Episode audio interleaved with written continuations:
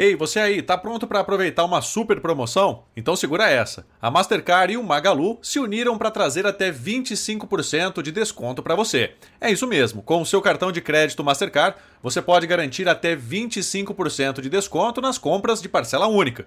Mas essa oferta é por tempo limitado, então não perca tempo. Corra para os canais de e-commerce do Magalu e confira os produtos participantes com o selo da promoção. É só escolher o que você mais gosta e pagar à vista com o seu cartão Mastercard para o desconto ser aplicado automaticamente. Simples assim.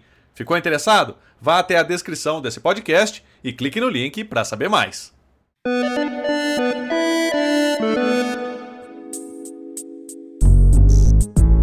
Olá, eu sou o Gustavo Minari e está começando agora o podcast Canaltech. A U4Hero é uma plataforma de tecnologia emocional que permite às escolas o acompanhamento online do desenvolvimento socioemocional dos seus alunos.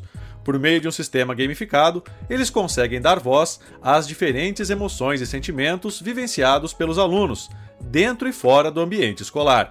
Para explicar para a gente como esse sistema funciona, eu recebo hoje aqui no podcast Canaltech o Alisson Sanches, que é CEO e fundador da U4Hero. Então vem comigo que o programa que traz tudo o que você precisa saber sobre o universo da tecnologia está começando agora.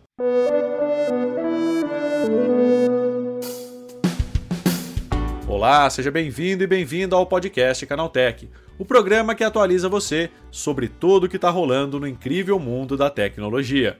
Não se esqueça de seguir a gente no seu aplicativo preferido para receber sempre os episódios novos em primeiríssima mão. E é claro, aproveita para deixar uma avaliação pra gente por lá.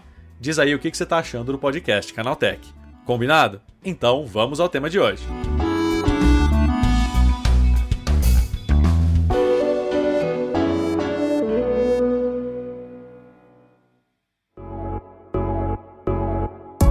Um sistema desenvolvido por uma empresa brasileira consegue mapear bullying, evasão escolar e falta de senso de pertencimento no ambiente escolar, entre outros temas. Os dados são apresentados para educadores e gestores com indicadores personalizados, gerados em tempo real à medida que os alunos interagem com a ferramenta. Para falar como essa tecnologia pode melhorar o rendimento dos alunos dentro e fora da sala de aula, eu converso agora com o Alisson Sanches, que é CEO e fundador da U4Hero. Alisson, explica pra gente como é que esse sistema funciona na prática. É, primeiramente, falando sobre o problema, né? É, a educação brasileira, a gente, para criar esse sistema, é muito importante que se diga isso, a gente fez é, o que se deve fazer para resolver o problema, conversar com quem tem as dores. No nosso caso, os educadores, professores e educadores gestores. E a gente identificou três cenários da educação brasileira, ou seja, a pergunta é muito simples para desenvolver a solução é como você realiza o acompanhamento sistemático do desenvolvimento socioemocional. É importante que se diga, antes de tudo, Gustavo, que educação socioemocional não é um trabalho clínico, diagnóstico e psicologia, é um trabalho pedagógico, tá? É um trabalho anterior à psicologia.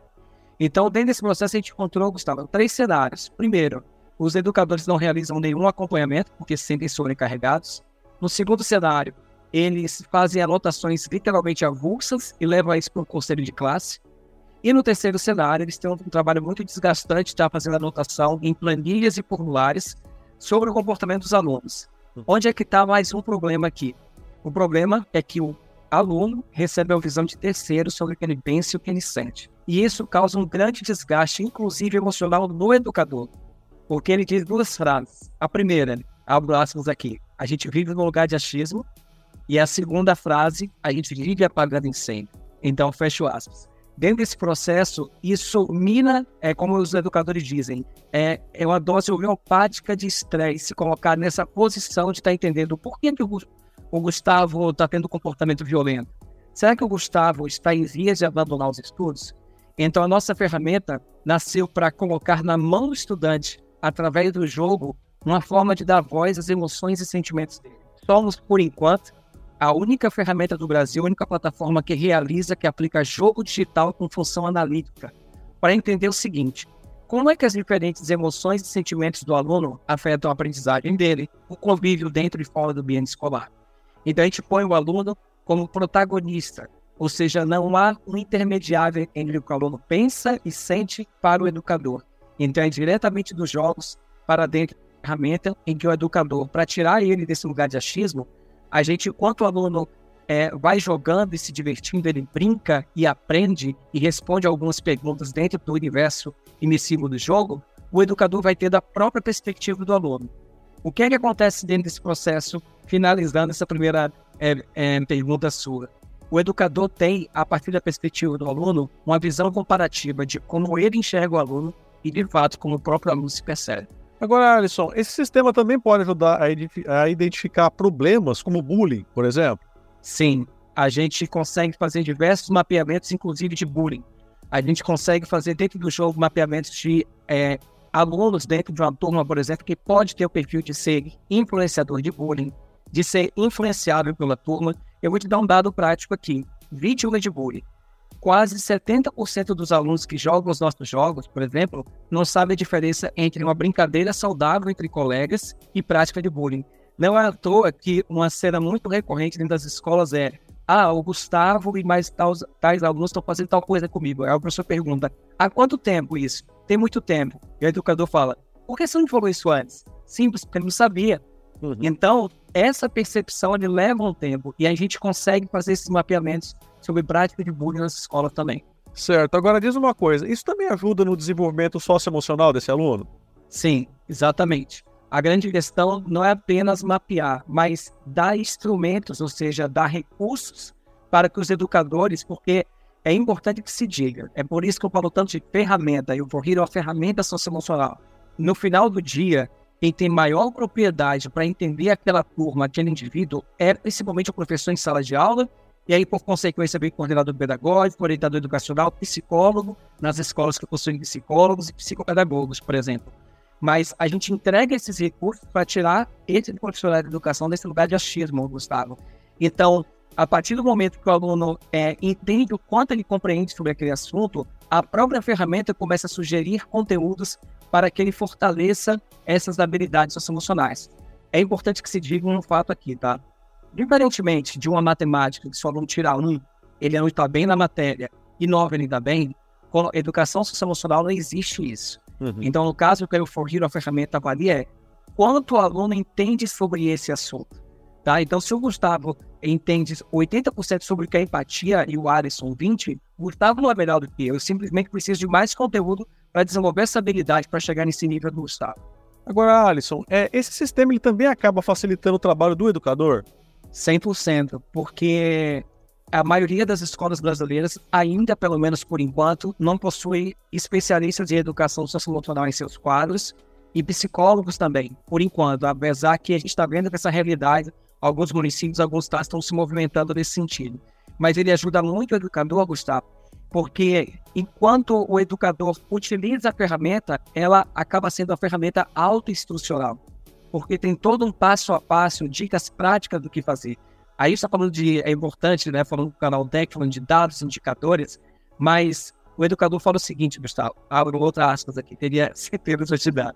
Eu falo todo dia com o educador, ele fala o seguinte: poderia entregar isso para a gente mastigar? Eles fazem essa pergunta e a gente entrega mastigado. Então, o que é que eles querem? Ok, o Gustavo entende isso aqui sobre esse tema. O que é que eu faço com isso? A nossa ferramenta mostra o que fazer. É, a nossa ferramenta levanta a hipótese do porquê o Gustavo disse daquela forma e faz uma orientação, uma dica prática de, de atividades para aplicar em sala de aula com esses alunos para fortalecer essas habilidades. Não, isso é impressionante, né? Agora, Alisson, é, com relação ao uso dessa tecnologia, né? Quais são os resultados que vocês tiveram até agora, né? Vocês já fizeram uma avaliação, já dá para quantificar ou qualificar né, esse, a, a, partir do momento que você começa a utilizar a ferramenta, né? O que, que isso melhora, tanto para alunos quanto para professores? Eu vou dar dois exemplos. É, um exemplo antes de chegar na Hero, tá?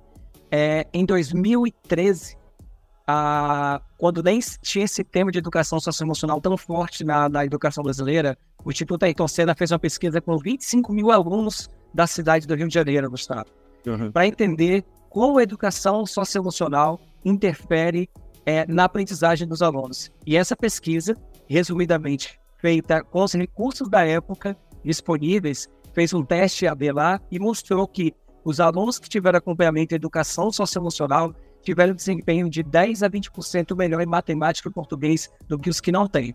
No. O que, é que a Uforhero tem hoje? A Uforhero tem hoje, além do alto engajamento que os estudantes têm em nossa ferramenta, a gente é, já se tornou, aliás, até uma publicação da própria Unesp em São Paulo. Nós, em 2021, fizemos a única pesquisa brasileira que aplicou um jogo para entender os efeitos da pandemia no emocional dos alunos. Então, essa, esse jogo pesquisa né, digital foi feito com 2.500 alunos e a gente viu é, de forma, é, na prática cotidiana, de, cotidiana dos educadores, em primeiro lugar, um alívio deles conhecerem como esses, estudantes estavam emocionalmente e, a partir disso, elaborar estratégias muito mais assertivas. Então, o que a gente presencia nas escolas em que a gente atua é algo muito parecido dentro do que o Estudo da Ecosena faz. Primeiro, engajamento dos estudantes nessa ferramenta é, chega a quase 82%, com o conteúdo é, semanal da nossa ferramenta, e a gente vê é, um dado entre 8% e 22% nas, é, nos componentes curriculares da melhoria do engajamento dos alunos nessas, nessas disciplinas. Não, isso é, é, muito importante, principalmente porque, né, Alisson? A gente está falando aqui do ambiente dentro da sala de aula, né? Mas isso acaba extrapolando também para fora, né? Para fora do ambiente escolar, né? Quando você começa a utilizar uma ferramenta como essa, que consegue avaliar todo né, o desenvolvimento é, social, né, desse aluno, só como é que isso melhora para fora da, da, do ambiente escolar, né? Em casa ele também tem um ganho? É, excelente pergunta. Melhora o social e melhora o emocional. Vamos, vamos, vamos lá educação socioemocional é algo para a vida.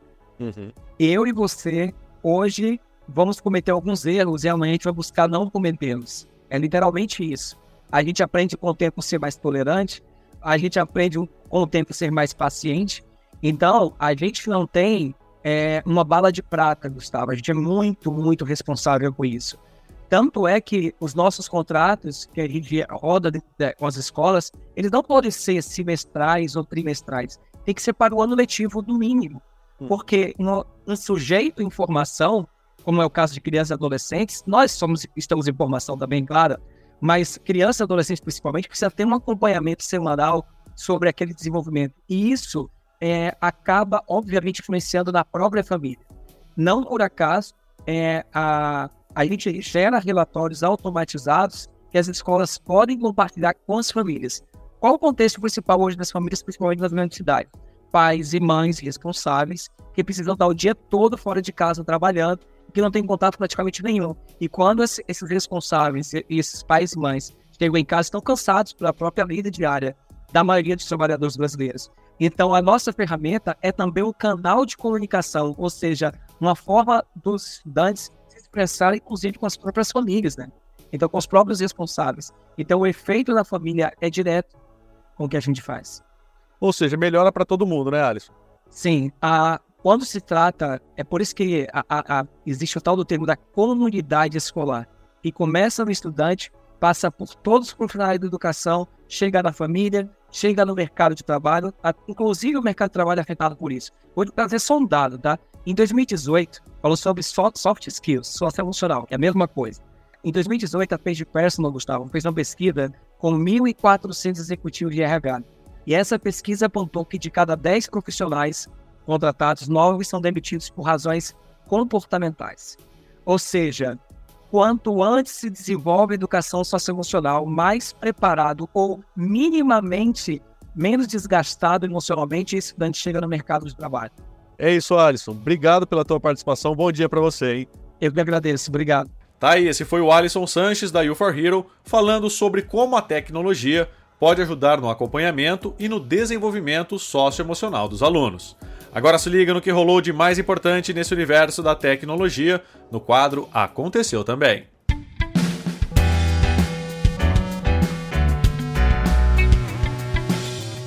Chegou a hora de ficar antenado nos principais assuntos do dia para quem curte inovação e tecnologia. Os celulares fazem parte da vida das pessoas em vários lugares do planeta, mas aqui no Brasil, o hábito de usar o smartphone frequentemente é ainda mais forte. É o que diz um novo levantamento do portal Electronics Hub, com dados detalhados em relação a grande parte das nações mundiais. Segundo a pesquisa, a África do Sul é o país em que a população mais passa tempo em frente aos aparelhos, com uma proporção de 58,21% do tempo total em que as pessoas estão acordadas. O Brasil está logo atrás, com 56,61%.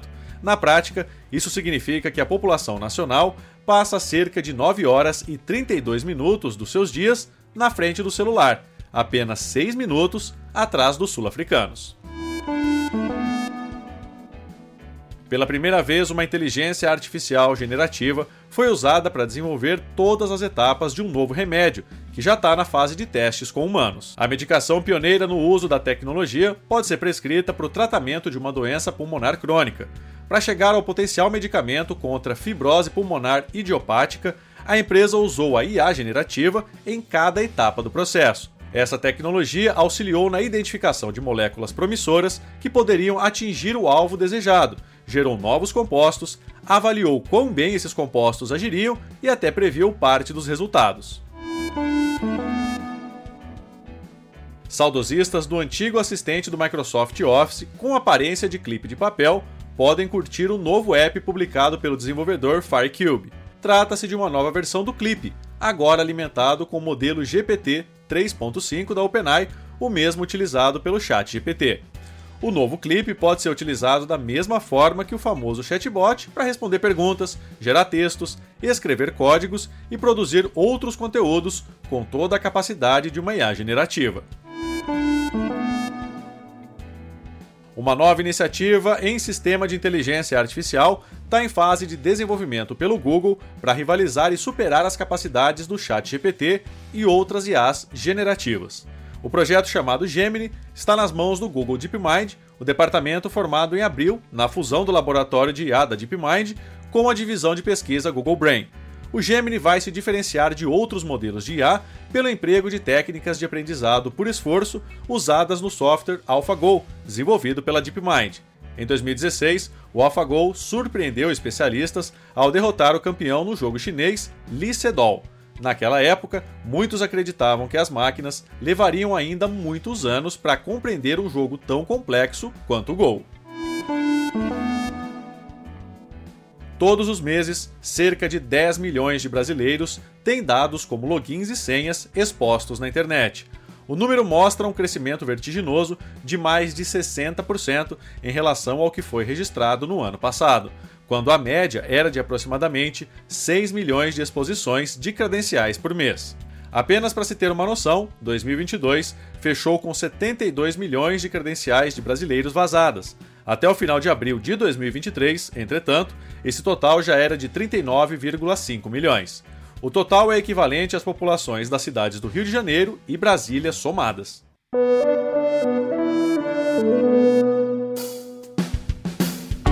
Tá aí, com essas notícias, o nosso podcast Canaltech de hoje vai chegando ao fim. Lembre-se de seguir a gente e deixar uma avaliação no seu aplicativo de podcast preferido.